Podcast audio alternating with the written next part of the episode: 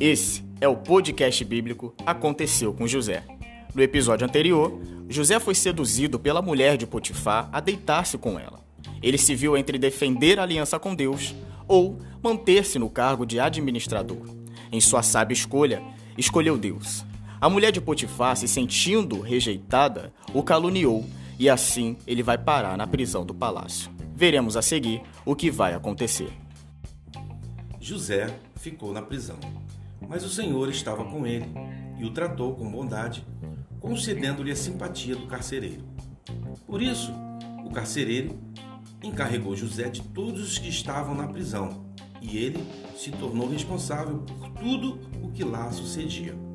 O carcereiro não se preocupava com nada do que estava a cargo de José, porque o Senhor estava com José e lhe concedia bom êxito em tudo o que realizava.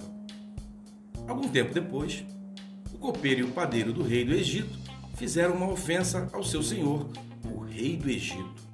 O faraó irou-se com os dois oficiais, o chefe dos copeiros e o chefe dos padeiros, e mandou prendê-los na casa do capitão da guarda, na prisão em que José estava. O capitão da guarda os deixou aos cuidados de José, que os servia. Depois de certo tempo, o copeiro e o padeiro do rei do Egito, que estavam na prisão, sonharam. Cada um teve um sonho, ambos na mesma noite. E cada sonho tinha a sua própria interpretação. Quando José foi vê-los na manhã seguinte, notou que estavam abatidos. Por isso, perguntou aos oficiais do Faraó, que também estavam presos na casa do seu senhor: que hoje vocês estão com um semblante triste? Tivemos sonhos. Sim, mas não há quem os interprete. Não são de Deus as interpretações? Conta-me os sonhos. Em meu sonho, vi diante de mim uma videira com três ramos. Ela brotou, floresceu e deu uvas que amadureciam em cachos. A taça de Faraó estava em minha mão. Peguei as uvas e as espremi na taça de Faraó e as entreguei na sua mão. Esta é a interpretação. Os três ramos são três dias. Dentro de três dias, o Faraó vai exaltá-lo e restaurá-lo à sua posição. E você servirá a taça na mão dele, como costumava fazer quando era seu copeiro. Quando tudo estiver indo bem com você, lembre-se de mim e seja bondoso comigo. Fale de mim ao Faraó e tire-me desta prisão, pois fui trazido à força da terra dos hebreus e também aqui nada fiz para ser jogado nesse calabouço. Bem, eu também tive um sonho. Sobre a minha cabeça havia três cestas de pão branco. Na cesta de cima havia todo tipo de pães e doces que o faraó aprecia. Mas as aves vinham comer da cesta que eu trazia na cabeça. Esta é a interpretação. As três cestas são três dias.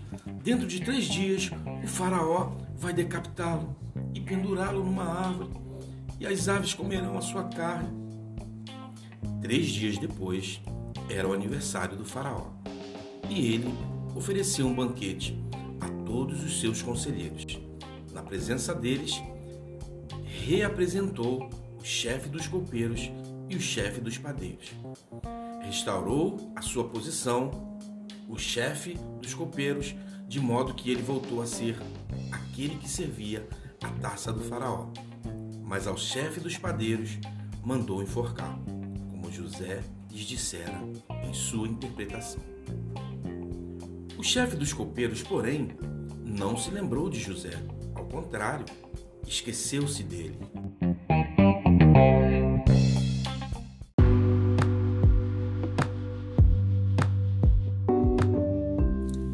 Graça e paz, amados.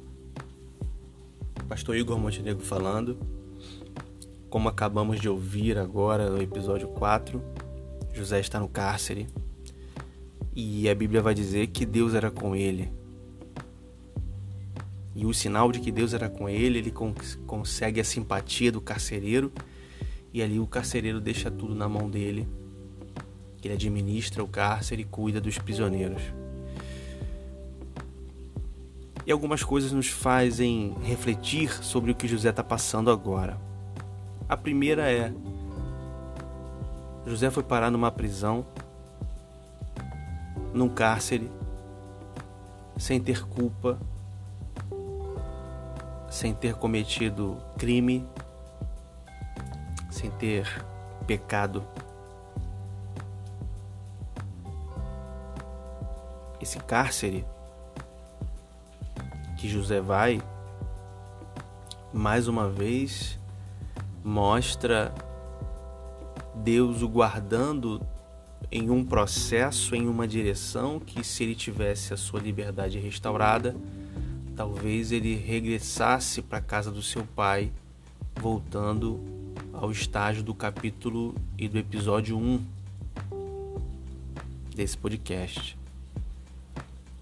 Mas havia um projeto muito grande e extraordinário sobre a vida de José, que mesmo que ele tivesse recebido a revelação por meio de sonho, talvez fosse difícil de mensurar e entender de que forma isso se daria. E José está agora em um processo, e ele tá, inicia um processo na vida de José de formação, de capacitação, para que ele pudesse ser o administrador, para que ele pudesse livrar, livrar o mundo da fome que estava por vir.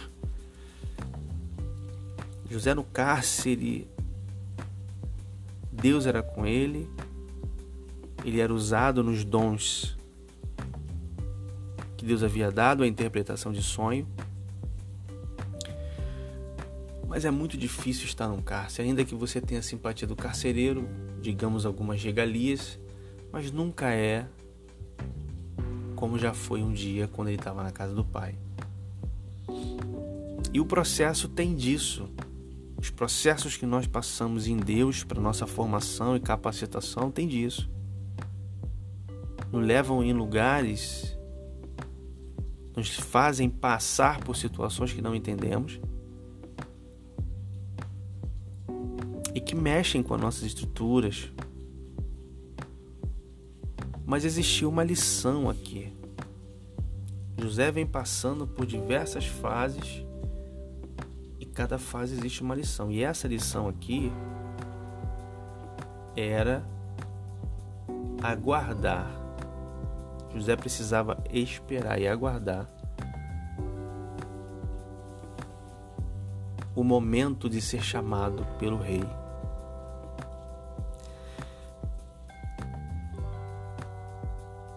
Processo precisa formar, o processo precisa ensinar, o processo precisa capacitar.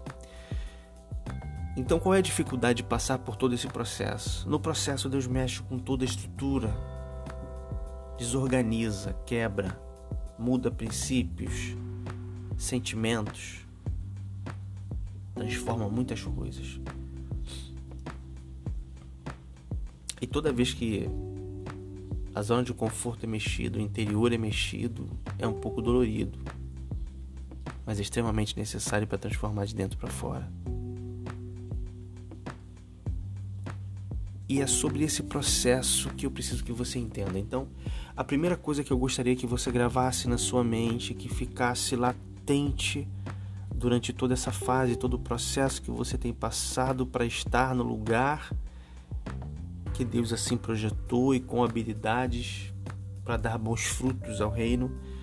No processo, enquanto você tenta entender, mais te dói, mais difícil fica então procure, dentro deste processo, aprender.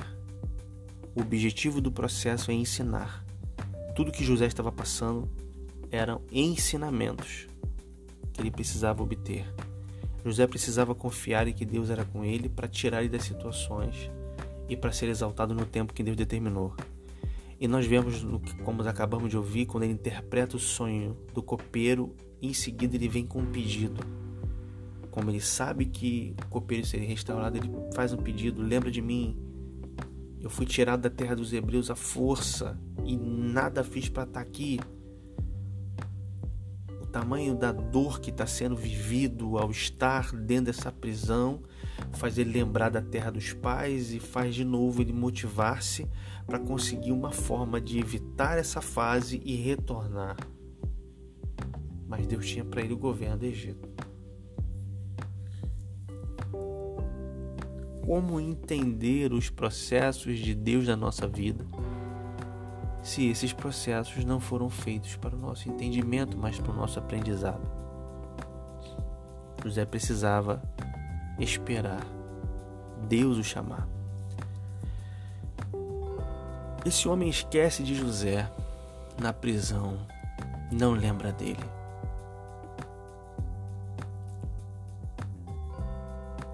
Quantas pessoas você ajudou? Quantas pessoas você estendeu a mão? Quantas pessoas você foi canal de Deus?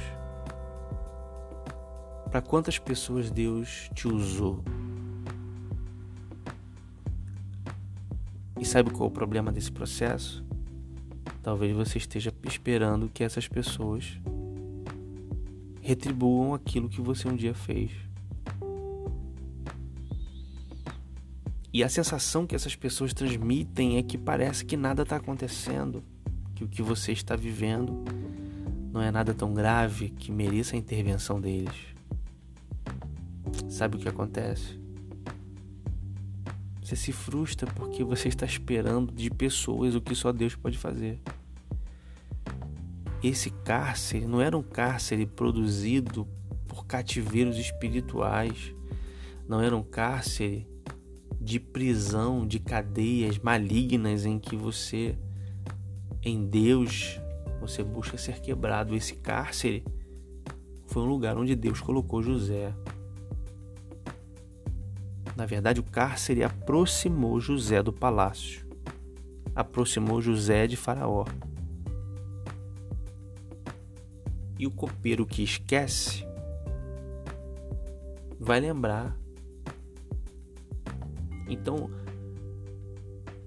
não, não frustre-se não, não gere nenhum tipo de sentimento sobre essas pessoas, porque na verdade o esquecimento delas é o próprio Deus que está causando para que ela não interfira no teu processo.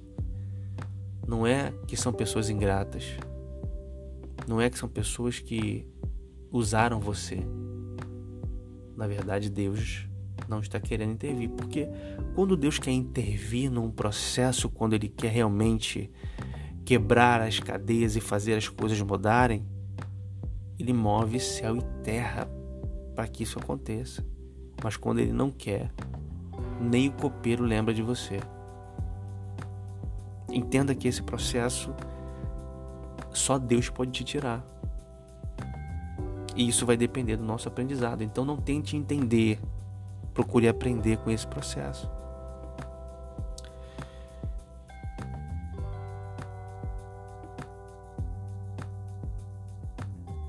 José precisava aguardar. Coisa difícil é ouvir isso. Olha, Deus é com você. Deus te usa. E no entanto a resposta é: aguarda mais um pouquinho de tempo. Deus vai te chamar para o momento da exaltação. Mas você precisa aguentar. Você precisa suportar esse processo. Deus é contigo. Mas na tua ótica nada mudou.